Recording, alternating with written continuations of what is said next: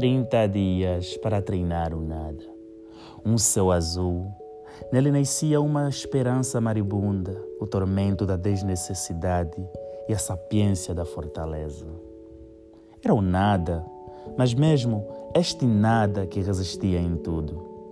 Talvez o sol nascia nas correntes épicas do sofrimento, mas a verdade era sequestrada em todos os momentos. Eram 30 dias esperando simplesmente nada.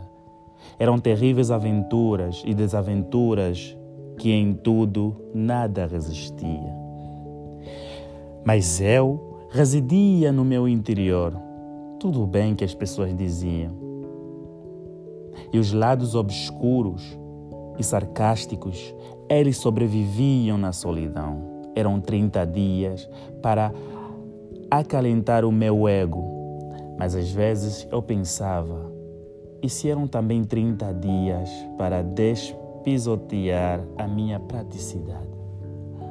Eram 30 dias para dizer um sim, mas na mesma duração ou no mesmo período, era também um momento para equacionar um não mas nada era tão prático como sentir o vazio e a ilusão envolvendo a alma.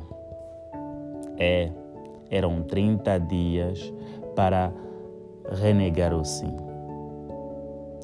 Eram 30 dias também para assegurar o nada e resistir em cada obstáculo. Mas ainda assim, o vento, a solidão e o silêncio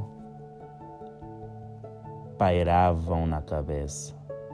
Eles pairavam como se fosse uma matriz, ou como se fosse as matrizes da triangularidade dos sentimentos.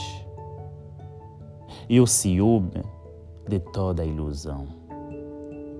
Era apenas para trabalhar o nada. Sim, era mesmo para trabalhar o nada. Mas também era para sustentar a tirania da solidão. Mas o nada, ele, o nada dizia e a todo o nada fazia. Era como o princípio da revolução e a luz da escuridão. É, era o nada em tudo. O vazio do silêncio e a paz da guerra pessoal.